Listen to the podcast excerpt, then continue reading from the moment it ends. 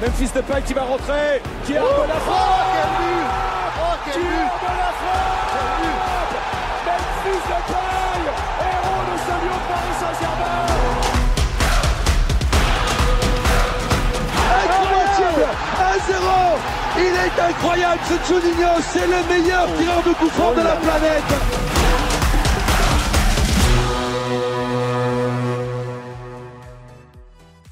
Et bonsoir à tous, bienvenue dans ce nouveau numéro de Let's Go. Voilà, on est ravis de vous accueillir ce soir en direct. On va débriefer le match face à Montpellier avec un ancien Montpellierin, euh, champion de France en 2012. C'est Laurent Pionnier. Donc euh, bonsoir Laurent, merci d'être là avec nous ce soir. Bonsoir à tous. Voilà, alors avec euh, Laurent, on reviendra sur le match face à Montpellier, on reviendra aussi sur le cas Anthony Lopez, hein, qui est euh, au cœur de la tempête après sa, son erreur en fin de match qui coûte les, les 3 points à l'OL. On reviendra aussi sur euh, les féminines, puisque Laurent nous en parlera un peu, il a un rôle aujourd'hui euh, au sein du NFP, euh, sur le, le, développement du foot féminin, et puis enfin on se projettera sur Lyon-Brest. Donc pour ce gros programme, on a avec nous Emeric. Salut Emeric. Bonsoir à tous. Et puis on a Joe. Bonsoir à tous. Alors, euh, tout d'abord, euh, Emeric, je vais te laisser euh, introduire euh, notre invité. Voilà, petite interview. Vous connaissez les habitudes, les amis. On va prendre le temps de connaître un peu plus Laurent. Bien, bonsoir Laurent. Merci d'abord déjà de nous accorder ce moment avec toi. On est ravis de te recevoir. C'est notre premier joueur, ex-joueur professionnel et c'est vraiment un énorme honneur pour nous de pouvoir parler avec toi. Merci à toi merci à vous tous hein, pour l'invitation déjà. Et puis, euh, comme j'ai coutume de dire, pour parler euh, football et pour parler ballon, c'est toujours avec un grand, grand plaisir. Je voulais te poser en première question, euh, te poser une question un peu nostalgie sur tes débuts dans le foot, ton parcours en jeune, si tu pouvais un peu nous le résumer sur tes, premiers pas, tes premiers amours dans le foot, voilà. Je, tu, sais, par rapport à l'ensemble de ma carrière, je crois que je vais pas être trop long en fait, parce que j'ai fait qu'un club. Euh, mis à part un petit prêt euh, au milieu de ma carrière, mais sinon j'ai été sous contrat avec Montpellier. Je suis arrivé, j'avais 15 ans au centre de formation. Euh, évidemment le club de notre cher Loulou que vous connaissez bien la région de Lyon hein, pour y être euh, natif. Euh, voilà, j'ai arrêté à 36 ans, donc j'ai fait 21 ans euh, au sein du même club.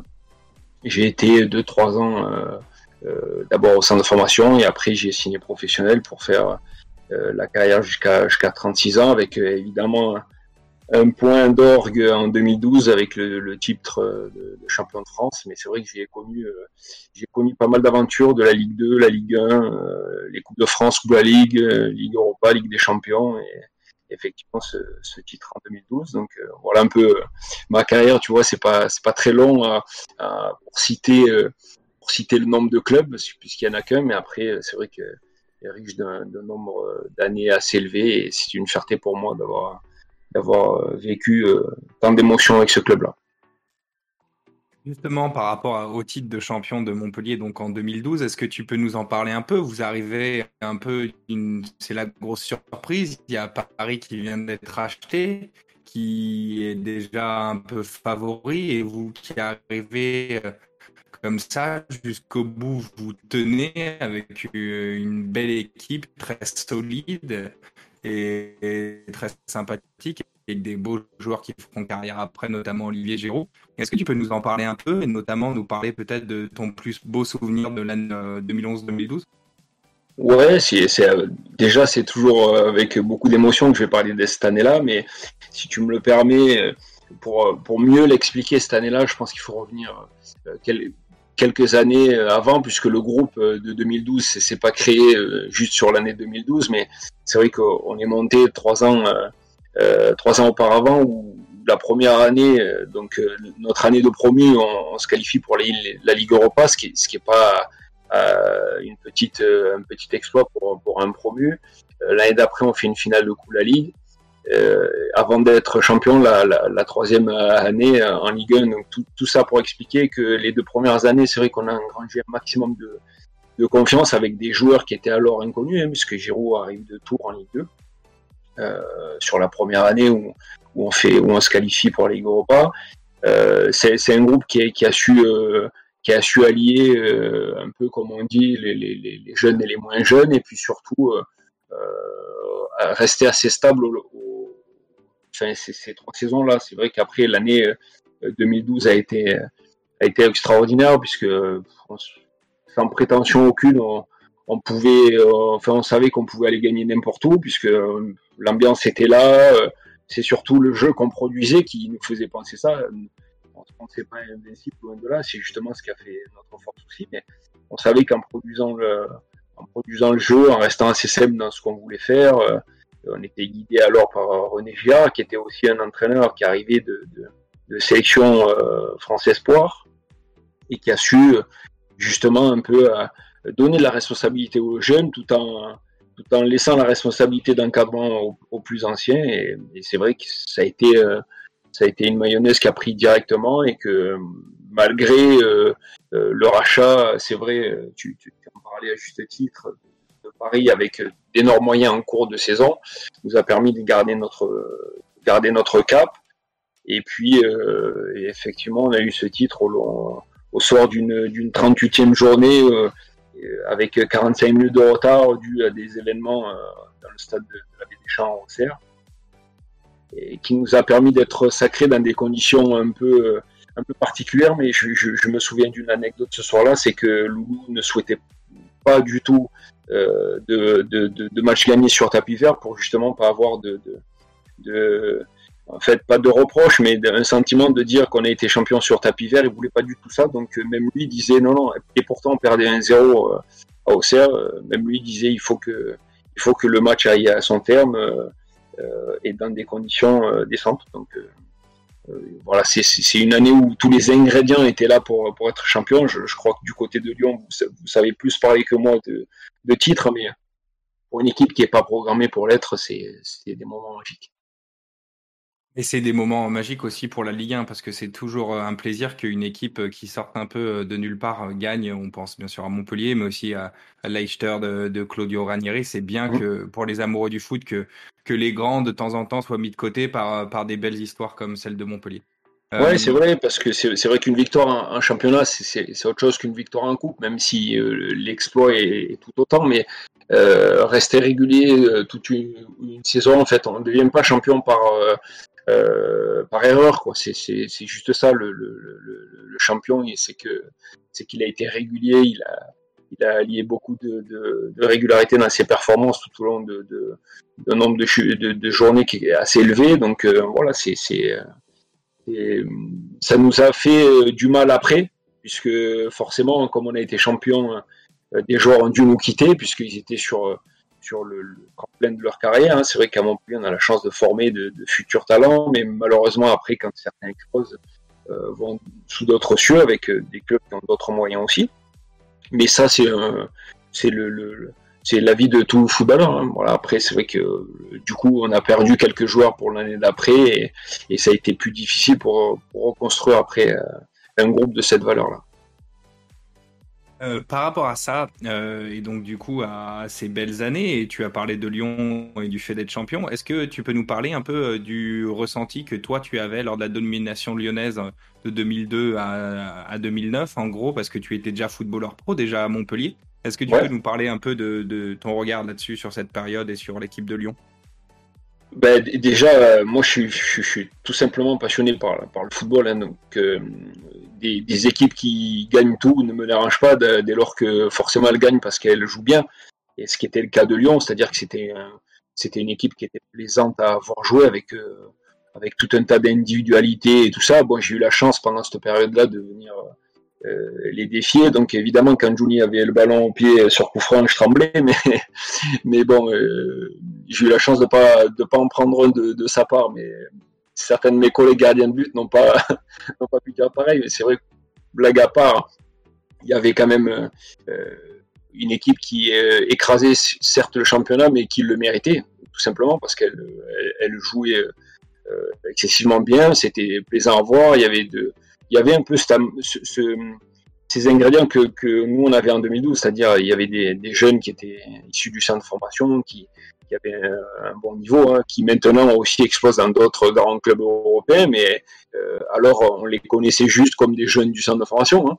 Et, pour autant, quand ils s'inséraient dans ce collectif lyonnais, apportaient tout leur toute leur qualité pour faire la différence. Et c'est ça qui était plaisant avec cette équipe, c'est-à-dire que euh, ça formait et puis il y avait de grands joueurs en devenir qu'on connaissait pas, mais que finalement on a eu la chance de jouer contre, en tout cas pour ma part. Merci bien. Euh, du coup, je voulais te poser un peu une, question un peu moins historique, mais plus euh, actuelle, euh, sur ce que tu penses de la Ligue 1 de cette année, bah, du contexte éventuellement, mais aussi de la concurrence en haut avec quatre équipes qui se tirent la bourre et, et une fin de championnat qui n'est pas du tout dessinée comme ça a pu l'être certaines dernières années. du niveau actuel, qu'est-ce que tu penses de cette saison globalement 2020-2021 alors, c'est beaucoup de questions dans la même question. je vais essayer de ne pas en oublier. Euh, alors pour moi déjà, c'est vrai que le, niveau de la Ligue 1 est assez élevé, quoi qu'on en dise et quoi qu'on en pense. On a, un championnat qui est, qui est, qui est très relevé. Euh, évidemment que des investisseurs et des clubs comme Paris, Lyon, Marseille et, autres qui, qui, constituent un peu la locomotive de ce championnat euh, tirent l'ensemble du championnat vers le haut. Et, euh, et je pense qu'il faut, il faut il faut être euh, reconnaissant justement de, ces investisseurs qui arrivent euh, dans ces clubs-là et qui veulent euh, mettre de l'argent pour faire fonctionner l'équipe avec l'arrivée de grands joueurs. C'est totalement différent pour Lyon, je le concède, puisque j'ai beaucoup de respect pour Monsieur Olas, que j'ai vu beaucoup de fois dans le vestiaire parce qu'il était très grand, très grand ami avec avec Lou Nicolas. lui est parti de, euh, de D2, donc euh, c'est tout à son honneur d'avoir euh, monté ce club jusqu'à là, avec d'autres moyens, mais en attendant, il, a fait de, ce club-là une grande Europe, hein, ce, qui est, ce, qui est, magnifique. Mais je pense que ce, ce, ce fonctionnement est lié aussi à d'autres investisseurs qui arrivent et qui veulent plus rapidement une équipe compétitive en injectant d'autres moyens, fait que le niveau global de la Ligue 1 est, est très élevé. Après, pour ce qui est de cette année, euh, c'est vrai que c'est particulier parce que euh, une chose qui est commune à tous les championnats, évidemment, c'est le Covid. Hein. Euh, donc il n'y a, a, pas d'entrée billetterie quand on connaît l'importance pour des clubs comme Lyon avec avec l'outil qui est le bijou qui est le stade et donc qui ne peut pas générer les revenus que le club a, en espéré. Donc ça c'est évidemment pour ces pour les clubs de, de cette dimension manque à gagner euh, certains. Et puis malheureusement pour le cas franco-français, euh, euh, la défection en début d'année du diffuseur qui était Mediapro a posé d'énormes problèmes financiers pour les clubs qui sont en, train de, de, devoir régler. Donc évidemment, je pense que je ne trahis pas de secret, mais vous avez vu aussi que dans la presse, il y a eu des, tout un tas d'articles sur la participation des joueurs aussi, sur sur, sur ces, sur ces efforts-là.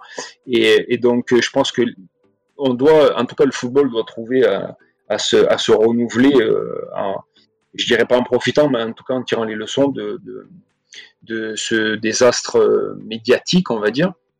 Même si euh, on peut souligner et on peut évidemment euh, en être fier que Canal ait repris les, les, les droits laissé par Mediapro, et ce qui va donner une bouffée d'air au club, mais qui ne règle pas le, problème dans son ensemble. Donc c'est, il y a encore des, jours compliqués pour les clubs à venir, mais je trouve quand même que, euh, en tout cas, le niveau de la Ligue 1 n'en pâtit pas, euh, mais le, problème reste encore à régler pour les clubs et plus généralement pour l'écosystème du football. Merci beaucoup Laurent. Euh, j'avais une petite question qui va être, euh, qui tu vas y répondre, je pense, en, deux fois, euh, parce qu'on va revenir exactement sur sur cette question plus tard dans l'émission. C'est sur ta reconversion professionnelle et maintenant ton rôle au sein de l'UNFP. si tu peux nous dire un peu comment tu es arrivé là et on parlera un peu plus de ton quotidien et de ta thématique de travail principale plus tard dans l'émission. Ouais, alors pour être pour être bref, j'ai terminé moi en 2018 euh, ma carrière à Montpellier. Euh, L'Olympique de Marseille m'avait proposé de, pouvoir continuer un an de plus en étant euh, gardien numéro 3 au, club. Et, l'UNFP m'avait démarché aussi pour pouvoir intégrer le, syndicat et ainsi défendre les intérêts des joueuses et, des joueurs professionnels en France mon choix s'est fait, euh, fait évidemment pour intégrer l'UNFP parce que même si j'aurais vraiment aimé porter le maillot de l'Olympique de Marseille, en tout cas pour y avoir euh, étant du Sud, c'est vrai que c'est quand même quelque chose de particulier, mais euh, je suis aussi très fier d'avoir fait qu'un seul club, le mien, celui de, de Doulou et maintenant euh, de Laurent Nicolas, donc la famille Nicolas. Donc euh, voilà, c'est vrai que c'était un peu repoussé les chances pour moi que de signer à Marseille, on va dire, et, et le, le, la volonté de l'UNFP pour défendre l'intérêt des joueurs dans un bon état d'esprit évidemment. Euh, c'est quelque chose qui, qui m'a plu de suite et c'était un projet sur long terme qui était clair aussi. Et, euh, et c'est pourquoi j'ai opté pour, pour ça, parce qu'évidemment, chez les filles, il y a énormément à faire, puisque euh, elles partent de beaucoup plus loin en termes de, de euh, d'infrastructures et de conditions de travail en général. Euh, et puis pour les garçons, il y a, il y a aussi beaucoup de, de, choses à faire au quotidien. Et comme tu l'as dit, on y reviendra peut-être après. Merci beaucoup Laurent. Euh, je vais du coup repasser euh, la, la, parole maintenant à Antoine pour, pour parler un petit peu de ce OL Montpellier. Eh ben merci beaucoup pour ce moment, pour, ce, pour cette interview, voilà, des choses très intéressantes.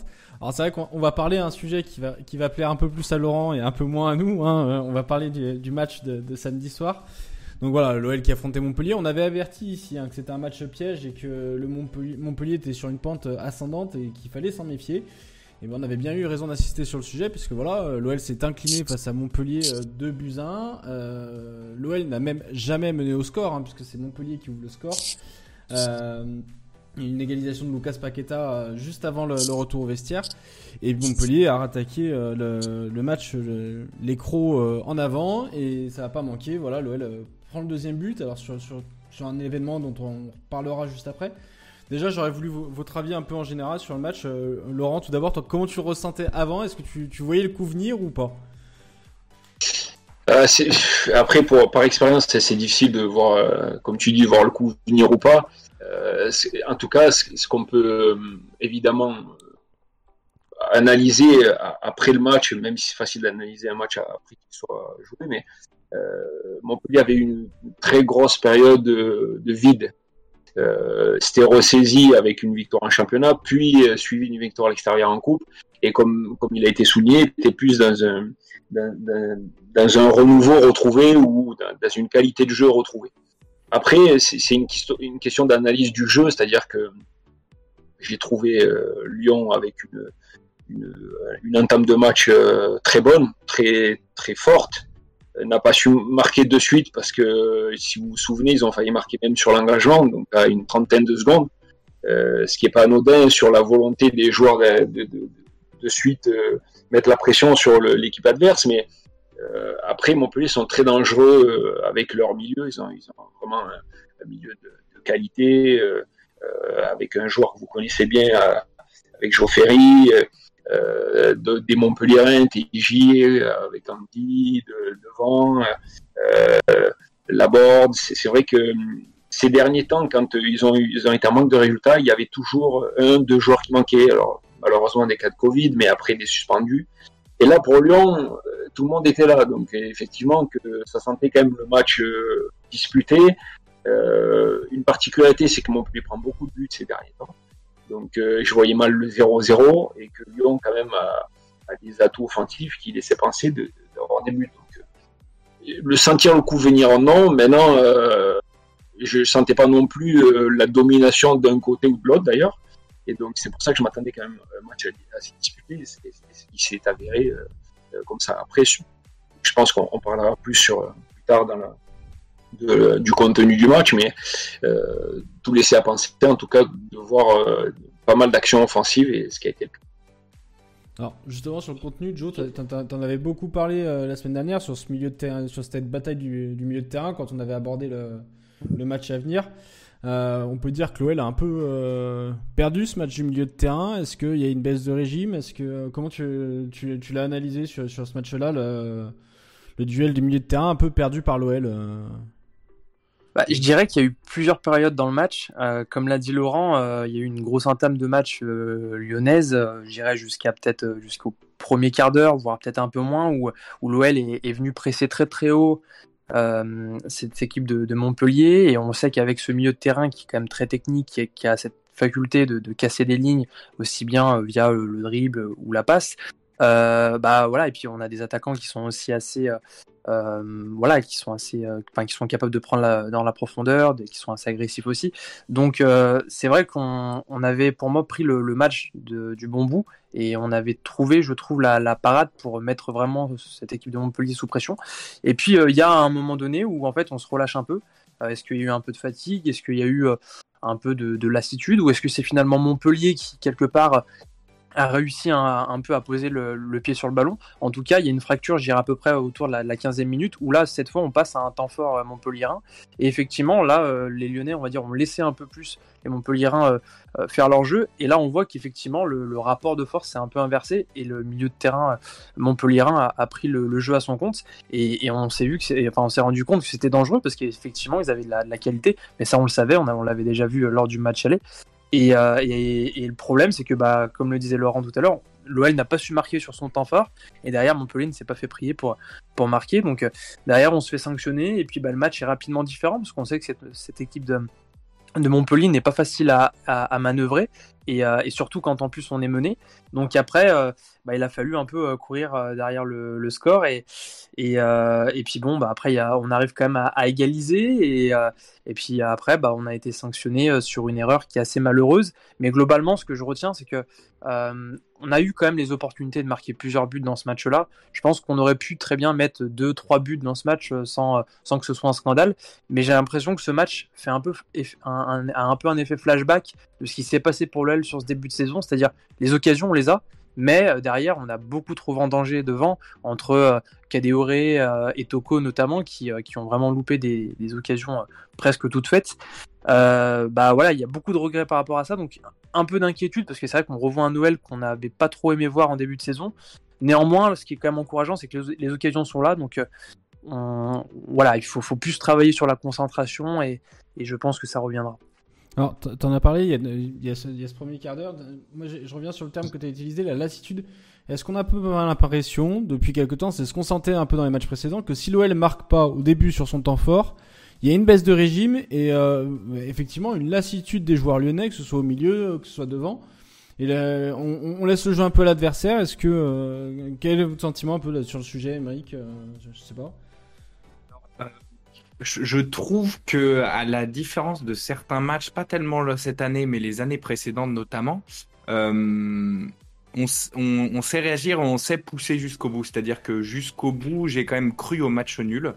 Euh, alors qu'il y a des années euh, et beaucoup de matchs où je me disais euh, qu'à partir de la 75e, 80e, ça ressemblait plus à rien ce qu'on tentait. Là, jusqu'au bout, notamment sous l'impulsion de Ryan Cherky, on a eu des actions jusqu'au bout. Au bout d'un moment, j'y croyais plus parce que je me disais on était maudits, tellement on en a eu. mais j'y ai cru jusqu'au bout.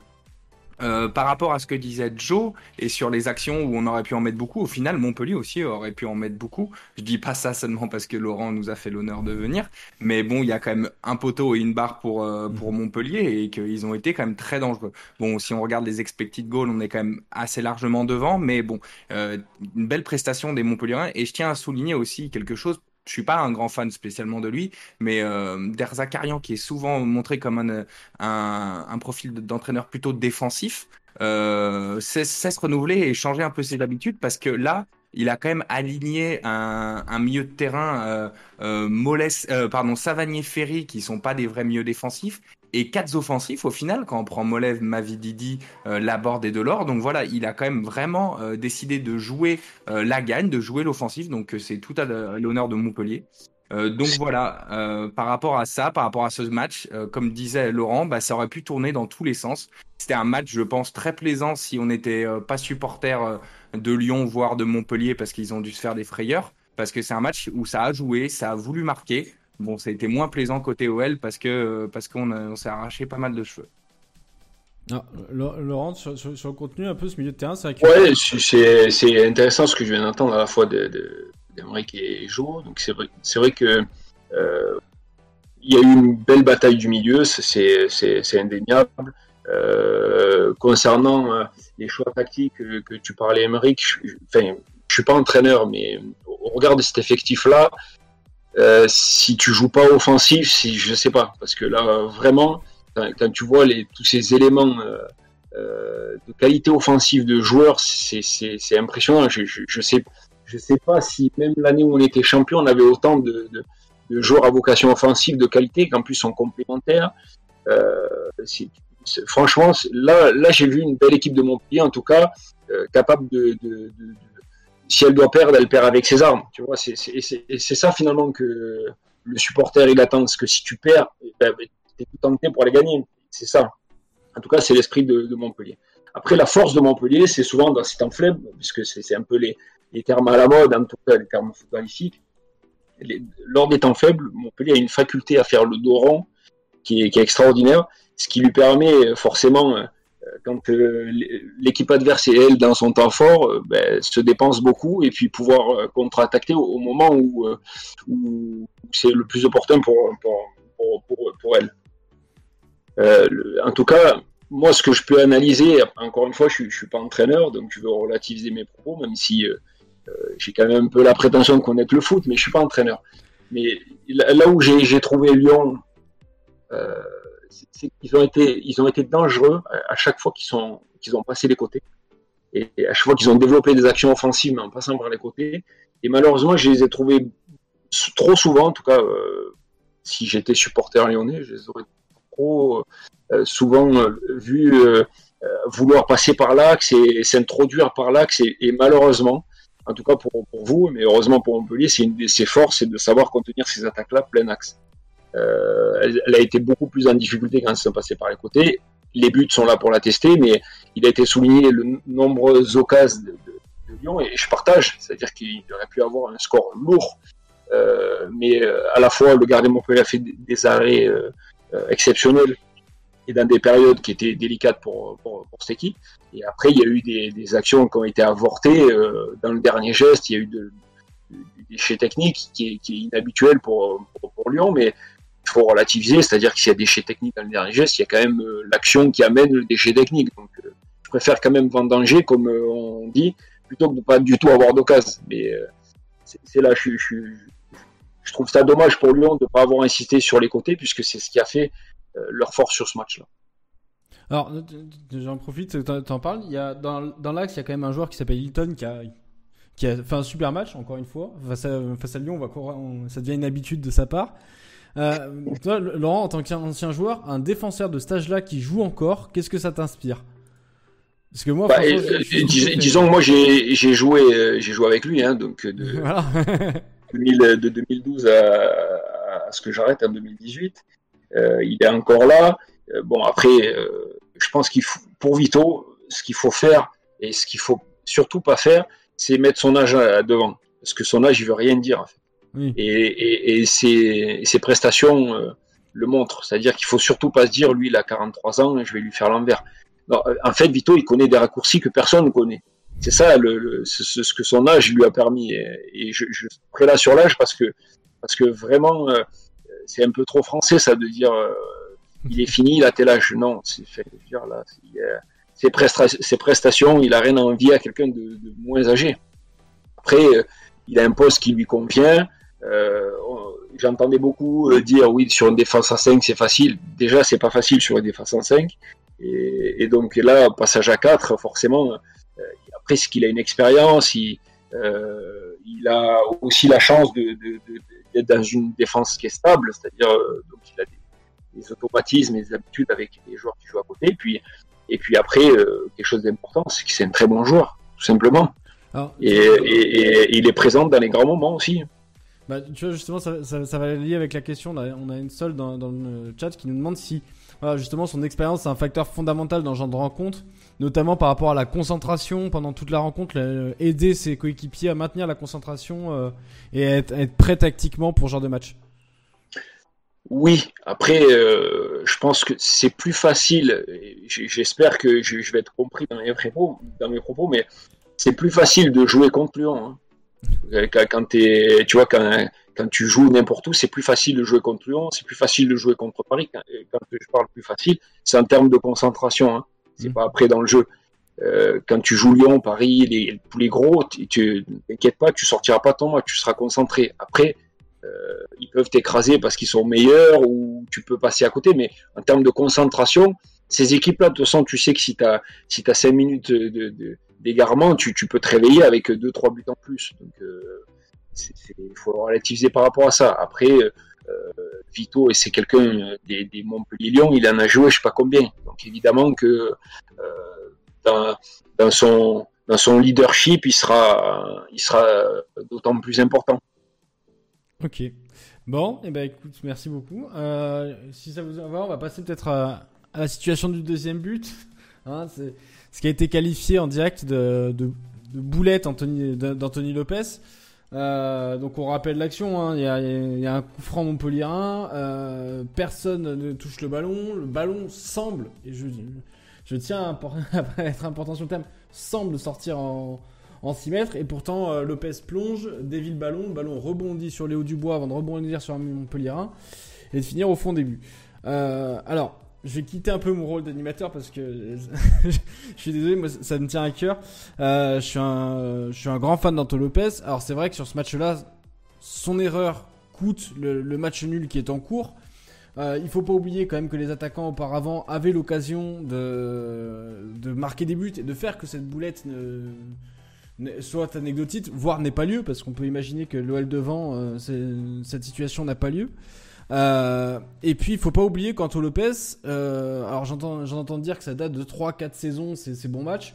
pas plus tard que Rennes, que Bordeaux. il a maintenu des situations à match nul ou avec l'adversaire qui menait que d'un but, qui ont permis à l'OL de revenir et voire même de s'imposer.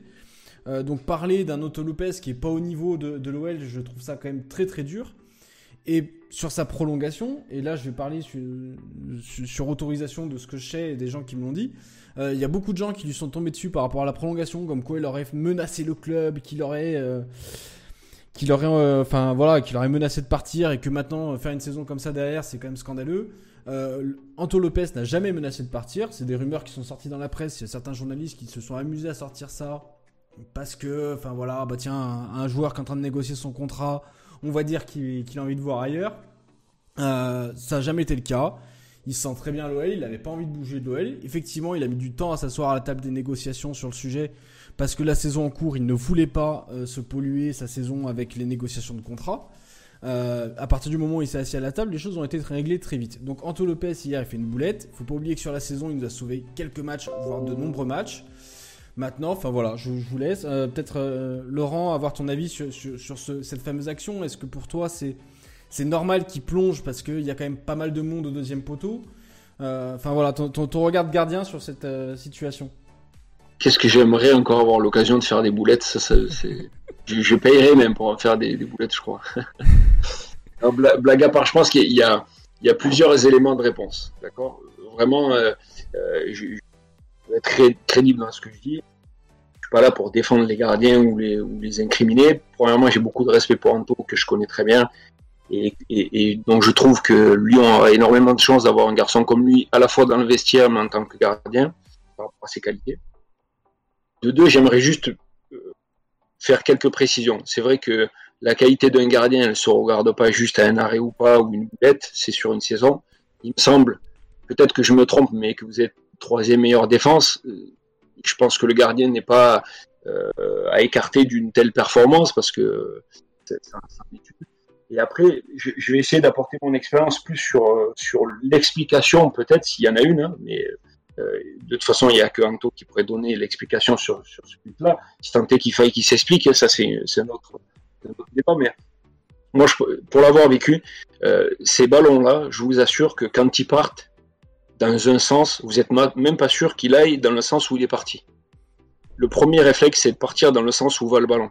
Il faut forcément le suivre parce que vous avez vu euh, autant de buts euh, comme moi, euh, des ballons qui vont à droite, finalement la trajectoire change, elle va à gauche et le gardien, on ne sait pas où il va. C'est malheureusement ça, c'est-à-dire que le ballon il part et Anto il va sur la trajectoire. Le ballon fuit, sort, mais il est déjà parti. Il est déjà parti. Après, tu peux pas t'arrêter. Une fois que tu es parti dans ton geste, tu y vas. Effectivement, l'erreur, elle est que le ballon, il aurait dû mettre la main pour qu'il suive après la trajectoire et qu'il sorte, même s'il a dévié et qu'on lui aurait reproché euh, de dévier un ballon qui était hors cadre, peut-être, parce que si derrière il y a corner et il y a but, euh, on lui aurait reproché aussi. C'est plus une erreur technique comme ça. Maintenant, de dire que c'est une boulette, j'en ai fait des extraordinaires, moi sûrement, mais, mais ce que je veux dire, c'est que évidemment que là, c'est dommageable parce que euh, on voit ça et que ça coûte des points à Lyon. Mais bon, après, la qualité d'un gardien se, juge sur une saison entière. Et je peux vous assurer que vous avez des gardiens les meilleurs du championnat. Une, une réaction de Joe et Mike sur, sur le sujet? Oui, euh, bah effectivement, moi je l'avais. Il y a un truc que j'avais quand même indiqué sur Twitter, euh, euh dire pour euh, pour parler de, de, de ce fait-là. Déjà, moi la première chose que j'ai notée, c'est que le coup franc était, je trouve, très très bien tiré de la part de, de TJ Savanier. je et quand je dis très bien tiré, et, quand ouais, ouais, et quand je dis très bien c'est quand même un des meilleurs tireurs du championnat TJ. Et puis, je suis très proche de, de, de lui et de, sa famille, euh, depuis longtemps. Et, c'est vrai que c'est un garçon que je suis depuis. Il était au centre de formation avec Montpellier.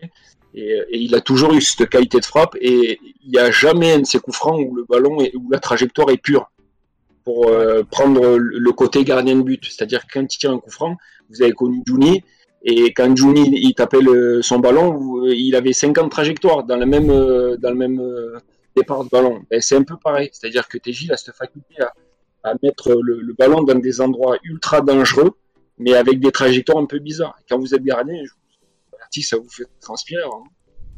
Bah, c'est ça, et c'est vrai que là, on voit la trajectoire du ballon. Moi, je sais qu'avant même que, que, le ballon soit touché, euh, quand j'ai vu la trajectoire, je me dis, oula, c'est dangereux parce qu'en fait, le, souci, et je pense qu'il n'y a rien de pire pour un gardien, tu, nous confirmeras, euh, Laurent, mais euh, quand le, le, on va dire, le, le, coup franc, qui soit plutôt un centre, plutôt un tir, mais quand c'est, ouais, on va dire un centre au tir, il y a rien de pire, je pense, pour un gardien de ne pas savoir si le gardien, si le ballon est, cadré ou pas, et de savoir en gros si est-ce que tu dois la laisser passer, est-ce que tu dois la toucher, si oui, comment. Je pense que c'est cette situation qui en amont est assez difficile à gérer. Après, euh, euh, c'est vrai que ce qu'on peut éventuellement, je trouve, reprocher à, Lopez, et c'est là-dessus quand même qui, je pense, il faudrait insister, c'est que la, trajectoire du ballon néanmoins n'a pas changé euh, je veux dire, elle n'a pas été touchée. Je pense que c'était le, principal risque dans cette situation-là. Et c'est vrai que ce qu'on peut regretter, c'est qu'il n'ait pas été capable de la repousser, soit, euh, je dirais, euh, le long de la ligne, soit en corner s'il n'avait pas la possibilité de faire autrement. Et c'est vrai que là, malheureusement, il l'a il repoussé dans une zone qui a été assez dangereuse. Globalement, après, euh, on, a vu, il y a eu quelques critiques qui ont été euh, formulées sur Lopez, et c'est vrai que bon, bah, malheureusement, c'est vrai que ce, but est, pour sa pomme, même s'il euh, y, a des circonstances à ça. Mais après, c'est vrai que de façon globale, c'est pas le seul responsable sur ce match-là. Hein. et ça, il faut quand même le, noter. Mais après, je trouve que les critiques qui, ont, sont venues émerger, elles résultent aussi d'une conséquence, c'est que Lopez n'a pas fait tant d'erreurs que ça cette saison, mais il en a fait deux qui coûtent des points à chaque fois. L'autre, c'était face à Metz, où où on perd les trois points, euh, euh, enfin on perd deux points plus exactement. Et, euh, donc ouais, face à Brest, oui c'est ça. Et donc du coup ça a des conséquences directes. Et donc quand ça a des conséquences, bah, dans l'esprit des supporters, c'est beaucoup plus marqué que quand le gardien va faire une boulette quand vous menez 3-0 et vous ça n'a pas d'incidence. Donc il y a ça qui, rentre en compte. Et, et c'est vrai que là-dessus je trouve un peu dommage Perso, j'essaye de faire abstraction, mais c'est vrai que depuis qu'Anthony Lopez a le plus gros salaire du club, bah c'est vrai qu'il est jugé de façon, je pense, un peu plus sévère. Euh, donc après, je pense qu'il y aurait un truc aussi important euh, euh, pour, pour Anthony Lopez, c'est qu'il puisse y avoir aussi un vrai audit qui soit fait euh, sur le poste de, gardien et qu'on puisse vraiment aussi euh, valider que voilà, euh, Antonio Lopez aujourd'hui a vraiment toutes les qualités pour, ce poste-là, parce qu'on sait qu'avec Juninho, il y, a, il y, a, vraiment une révolution au niveau du jeu et, on voit de plus en plus de supporters qui aujourd'hui remettent en question, c'est en gros, est-ce que Antonio Lopez a, coche toutes les cases? Et, c'est vrai que c'est le seul poste, on va dire, ces dernières années qui n'a jamais été remis en question. Après, en même temps, voilà, on a un des meilleurs gardiens de Ligue 1, donc ça peut sembler logique. Mais c'est vrai que je pense que pour aussi euh, peut-être le soulager d'une certaine pression. Il y a peut-être aussi besoin, je pense qu'en interne, qu'on sente qu'il euh, y, a, y, a une vraie réflexion sur son poste et qu'il n'est pas euh, voilà, irréprochable et, indéboulonnable parce qu'il est lyonnais, mais parce qu'en fait, voilà, il a, les qualités requises. Donc il y a ça aussi qui, je pense, est important et ça sera le, le, boulot de Juni. Et je pense que ça se fera parce que si il y a un changement d'entraîneur, euh, c'est le genre de discussion qu'il y aura normalement. Mais euh, voilà, je pense qu'il y a aussi besoin de, ça pour alléger euh, la, pression qui est autour de lui, qui, on sent, est un peu plus tendue depuis quelques temps. notamment, je dirais, le, fait, peut-être le tournant, ça a été sa, boulette à Benfica qui a fait changer de, certaines choses. Je pense que vous pourrez confirmer, les gars. Non, mais. juste si je peux me permettre par rapport à ce que tu dis, c'est très intéressant, mais je veux juste apporter une, une nuance c'est que Anto, il n'est plus à un âge où il doit prouver. Enfin, quand je dis prouver, c'est pas progresser. Hein, c'est-à-dire que on connaît déjà les qualités d'Anto. On n'a pas à l'évaluer pour, on, sait déjà ce qu'il vaut. Et, comme je, je, le répète, c'est un des meilleurs gardiens du championnat ce qu'il a besoin, Anto, c'est plutôt de la confiance de ses dirigeants et surtout des supporters.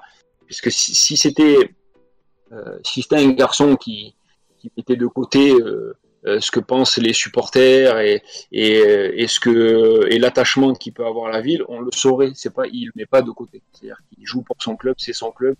les supporters sont très importants pour, pour lui parce que parce que vous avez quand même un historique entre le club et ses supporters, et, je pense qu'il a plus besoin, en tout cas à mon avis, euh, de confiance de ce côté-là plutôt que plutôt que d'une remise en question côté supporter de que vaut Anto Lopez. Lui est assez intelligent pour se remettre en question souvent.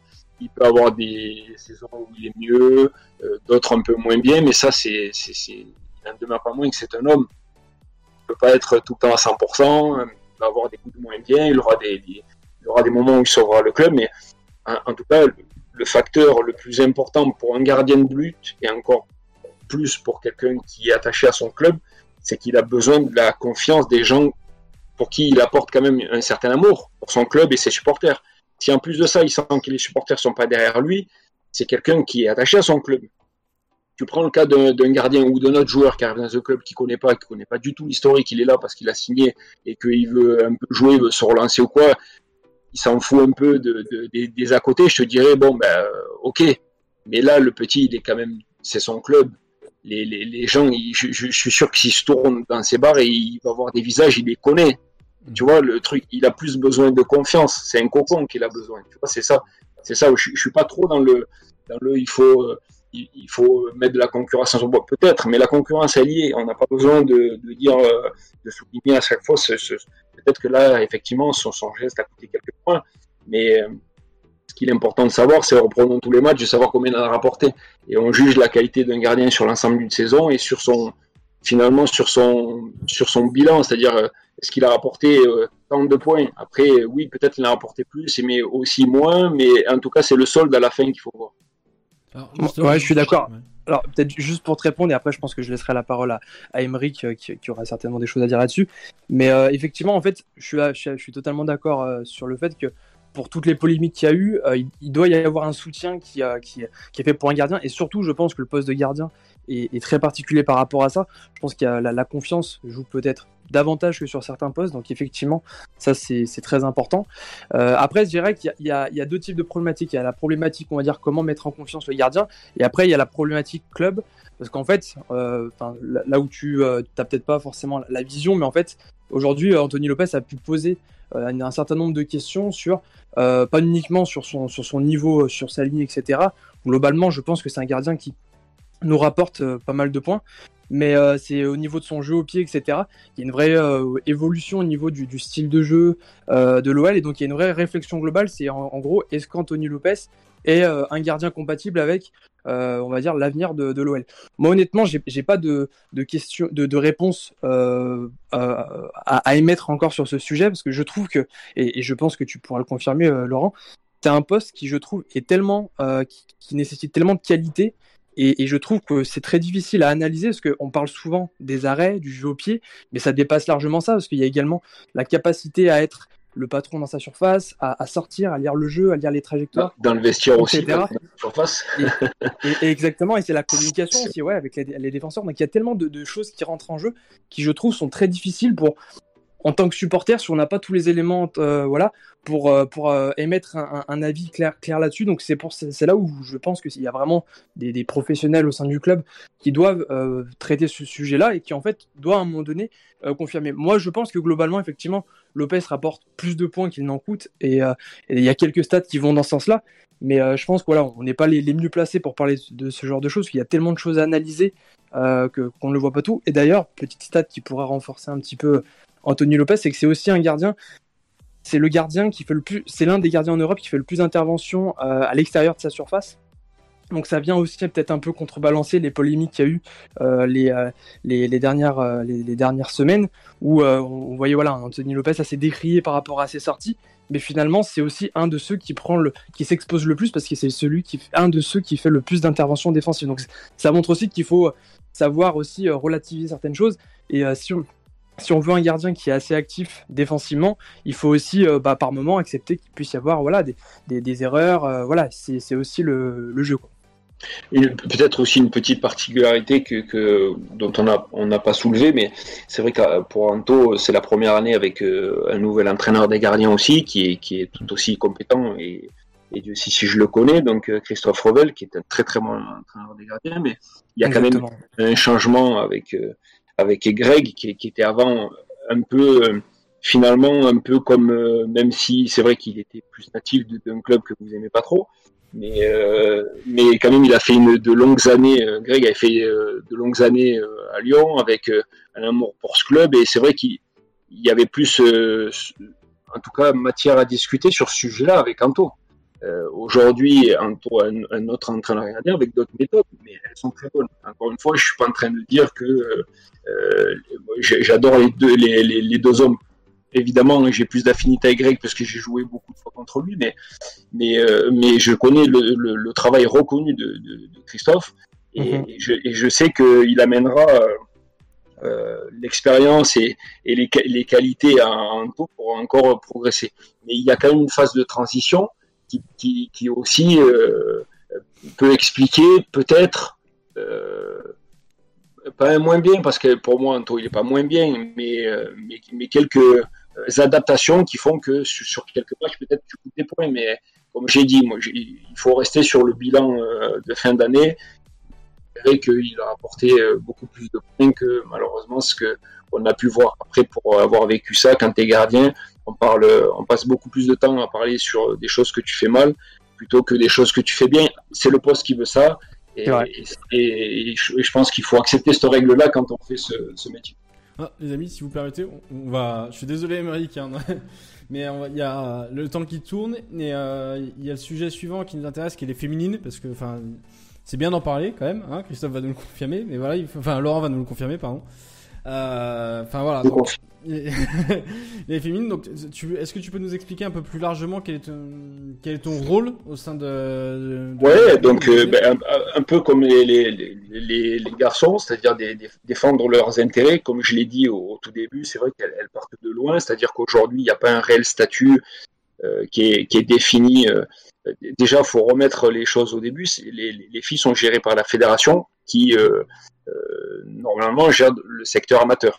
D'accord Donc, effectivement, elles le considèrent comme euh, un championnat d'élite, mais euh, elles ne sont pas professionnelles. Elles n'ont pas des contrats professionnels. Même si vous et moi, et elles aussi, sont, sont d'accord pour dire qu'elles sont pro, puisqu'elles vivent de ça.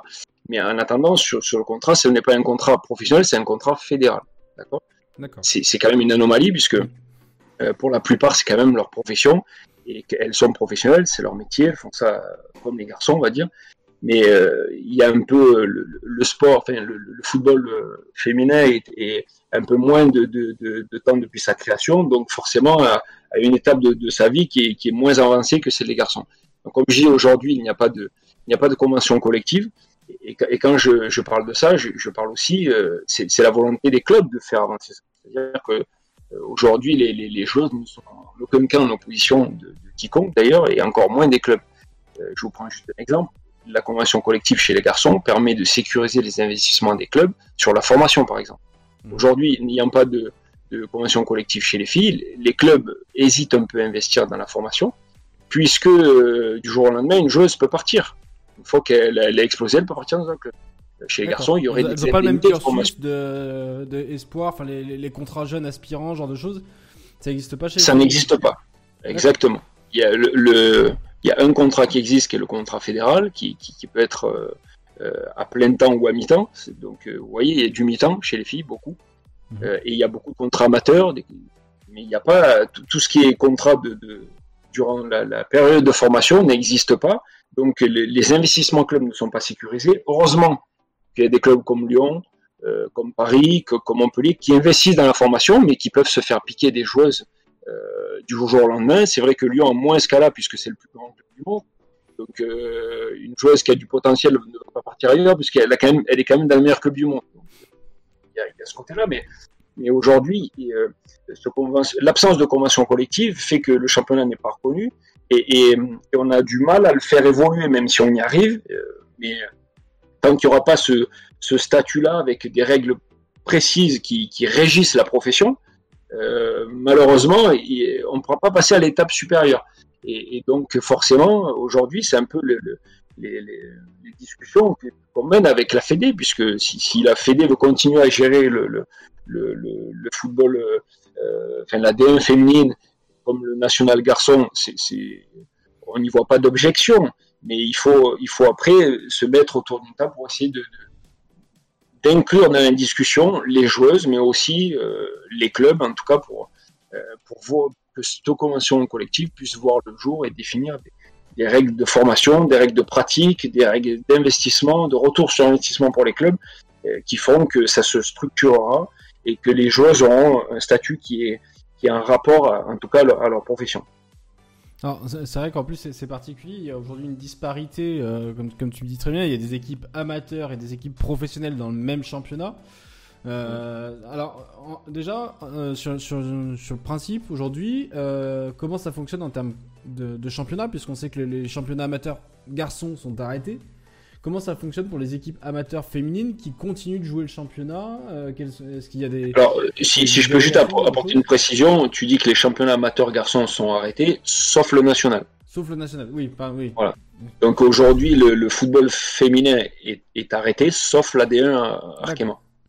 Donc c'est-à-dire que les... et puis euh, pour, pour les joueuses qui s'entraînent, il y a des dérogations, ce genre de choses, je suppose, pour euh, par rapport. Au Alors c'est vrai que ce que tu dis, par exemple, c'est important.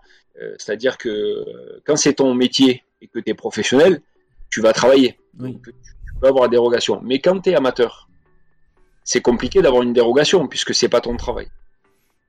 Tu vois un peu les, les, oui. les, les, problèmes à lesquels, auxquels les filles peuvent, enfin, sont confrontées.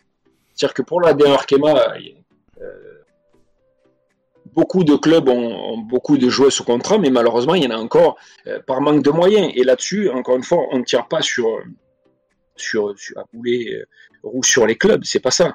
C'est qu'aujourd'hui, il faut, il faut que on arrive avec la fédération autour de cette convention collective à, créer l'économie de ce championnat.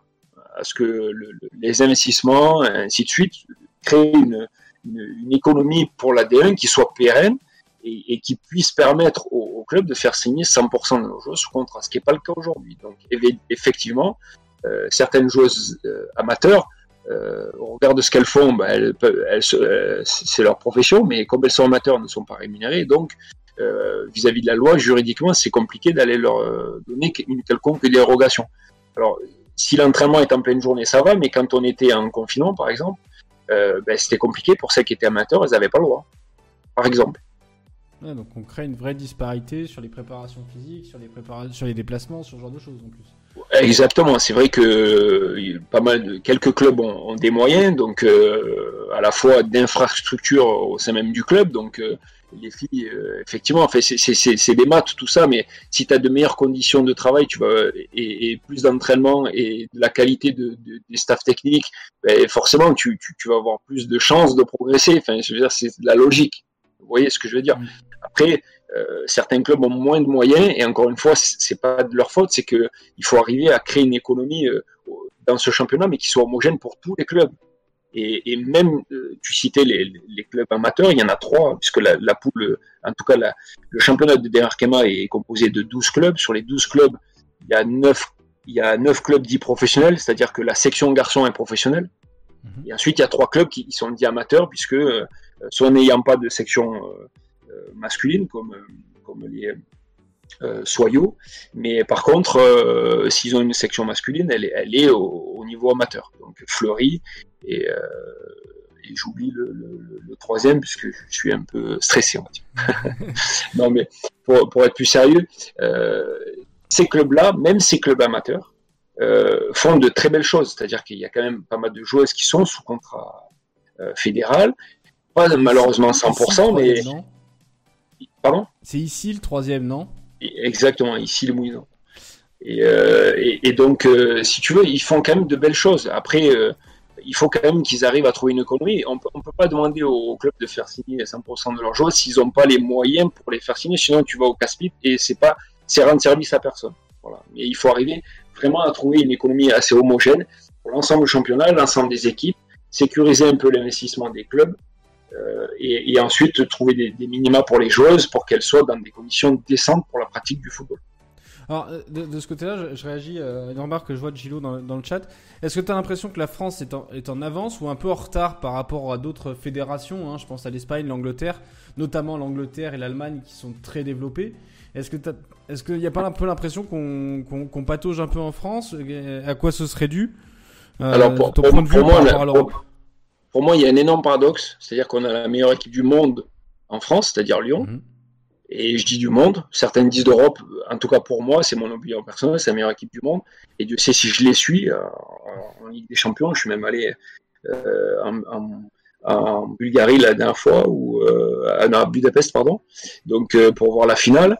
Euh, la dernière, enfin cette année, on n'a pas pu y aller puisque Covid obligé, c'était à huis clos. Mais c'est donc on a la meilleure équipe du monde qui produit le meilleur jeu, mais pour autant, l'Espagne, la D1 est professionnelle, l'Italie, la D1 est professionnelle. Euh, tu parles du championnat anglais, euh, la, les fédérations mettent des moyens énormes euh, pour investir, en tout cas pour rétrocéder de l'argent au club pour qu'ils investissent dans les infrastructures, dans les équipes féminines. Et donc je pense que le paradoxe, c'est qu'on a la meilleure équipe du monde, mais que la fédération, elle est, elle, elle est, elle est très en retard par rapport à, nos homologues italiens, anglais, espagnols, allemands, et que j'ai bien peur que certaines équipes évoluent d'une manière fulgurante et qui réduisent leur écart avec Lyon.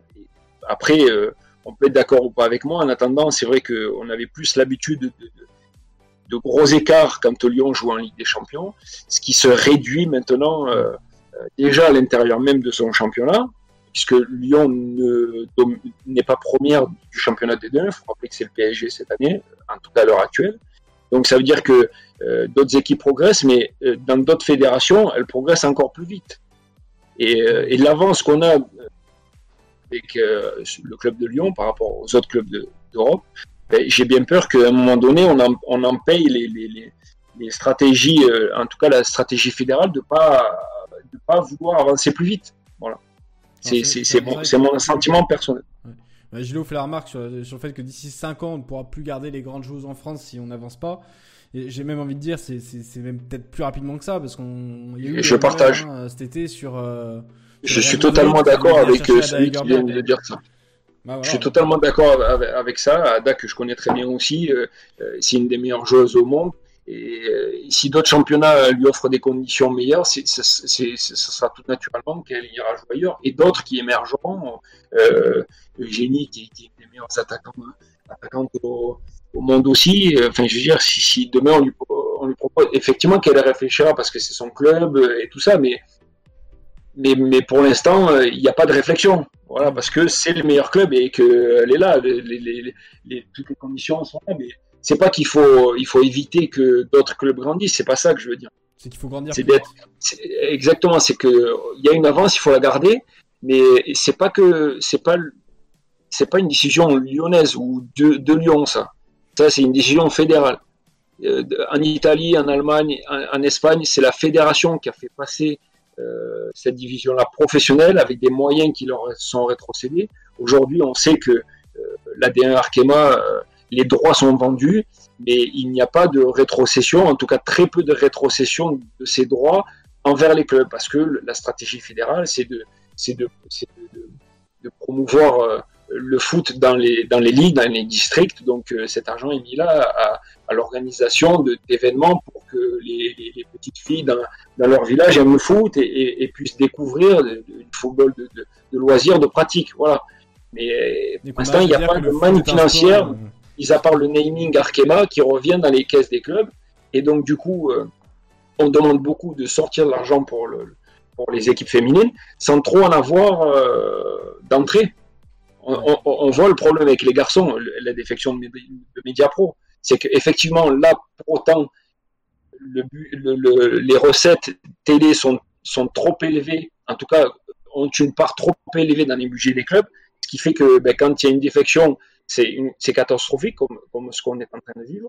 Autant pour, chez les filles, euh, même si demain Canal devait faire défection de ses droits, il n'y aura pas d'impact vers les clubs, ou très peu. Parce qu'il n'y a pas de rétrocession de ces droits-là. Vous voyez, donc il faut arriver à trouver un modèle économique qui soit pérenne et qui, qui mette en, euh, en, synergie toutes les composantes, en tout cas du football féminin, et la fédération a son rôle à jouer, en tout cas un peu mieux que ce qu'elle fait euh, actuellement euh, au regard des, fédérations de, de, nos voisins très proches. Bon. C'est pas une critique, c'est une constatation, et je, je, je, serais ravi de pouvoir bosser dans ce sens avec la fédération sur comment professionnaliser en tout cas le, le football féminin. Bah écoute, merci beaucoup pour cet éclairage. c'est intéressant de savoir. Enfin voilà, moi. C'est passionnant pour moi. Je suis euh, désolé, mais en tout cas pour moi c'est passionnant. non, c'est plaisir euh, à parler foot féminin que foot masculin. Moi j'ai vu le. C'est pour nous. Hein. Et puis moi j'ai eu la chance de rencontrer Ada euh, à l'occasion de quelque chose qu'on organise avec le Café du Commerce. Et c'est vrai que j'ai souvenir d'une joueuse qui était choquée en fait d'apprendre, alors sans, sans dévoiler, hein, mais les salaires, elle avait affronté l'OM le week-end précédent. Euh, et elle était choquée d'apprendre les conditions dans lesquelles évoluaient les joueuses de l'OM par rapport à ce que eux ils avaient. Et c'est vrai que c'était. Euh, là, c'est. Euh, et là, c'est encore plus particulier parce si, un club tu, si tu prends, si tu prends conditions de travail et, euh, et salaire, elles font pas le même métier. Voilà, c'est ça. C'est ça. Après, il y a aussi beaucoup de disparités chez les garçons. on parle de Neymar, évidemment que Neymar il gagne beaucoup plus qu'un garçon qui joue en Ligue 2. On est d'accord sur ça. Mais quand même, le minima du garçon de Ligue 2 est quand même décent pour la profession Et, et, et, et, pourtant, il est sécurisé sur plein d'axes, son club aussi sur les investissements. Ça, il n'y a pas chez les filles. Ouais. Bon, bah, on, a, dépassé un peu sur les différents sujets, donc du coup, on n'aura pas le temps d'aborder euh, le match face à Brest à venir, puisqu'il y a Ligue des Champions quand même.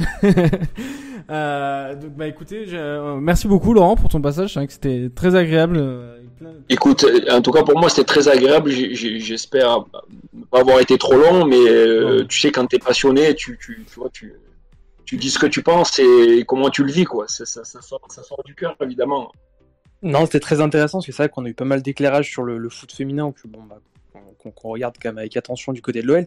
Et puis aussi avoir voilà, une expertise de, d'anciens gardiens euh, professionnels, euh, bah, c'est vrai que c'est, on n'a pas ça tous les jours dans l'émission, donc c'est, vraiment, euh, il y avait vraiment une plus-value pour nous qui, qui, était intéressante. Donc vraiment, merci beaucoup pour ça. C'est gentil.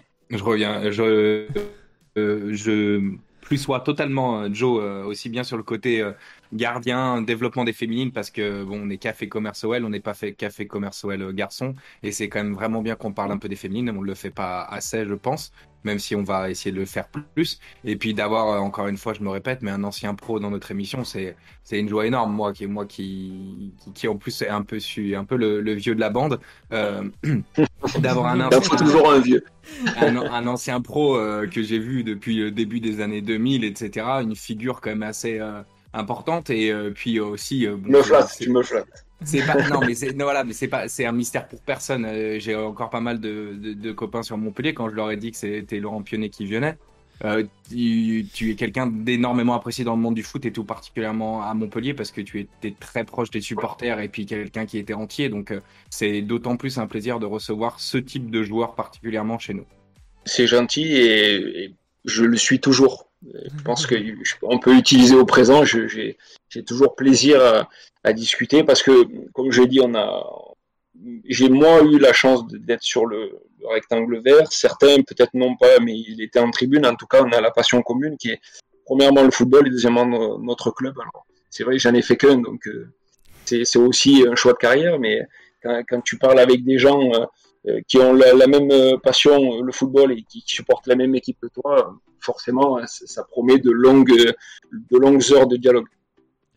Et eh ben merci beaucoup Laurent. Euh, merci à vous. Alors voilà, et puis alors petit rappel pour les auditeurs, hein, on se retrouve la semaine prochaine à la même heure, euh, puisqu'il y a à nouveau Ligue des Champions la semaine prochaine, si je ne me trompe pas. Euh, on aura Joe, tu peux me rappeler qui c'est qui vient la semaine prochaine? Je crois que c'est toi qui avais calé le rendez-vous. Non, c'est Edu, c'est ah. Edu la semaine prochaine, donc. Tout simplement Ligue 1 avec Coparena et bien évidemment sa chaîne YouTube qui parle pas mal de tactique et qui est un vrai personnage aussi bien sur Twitter, YouTube que Coparena. On est très, très content de le recevoir. Et un, évidemment un grand fan du travail d'Olivier Deloglio, c'est pour ça qu'on le reçoit la semaine prochaine suite au match OL Brest. Voilà, on aura l'occasion de débriefer en, largeur le, match face à Brest.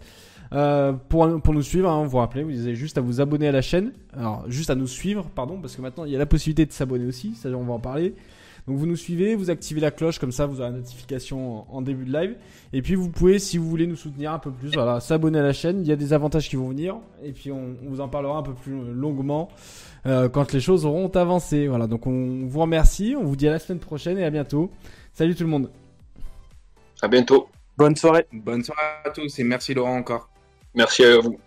À bientôt.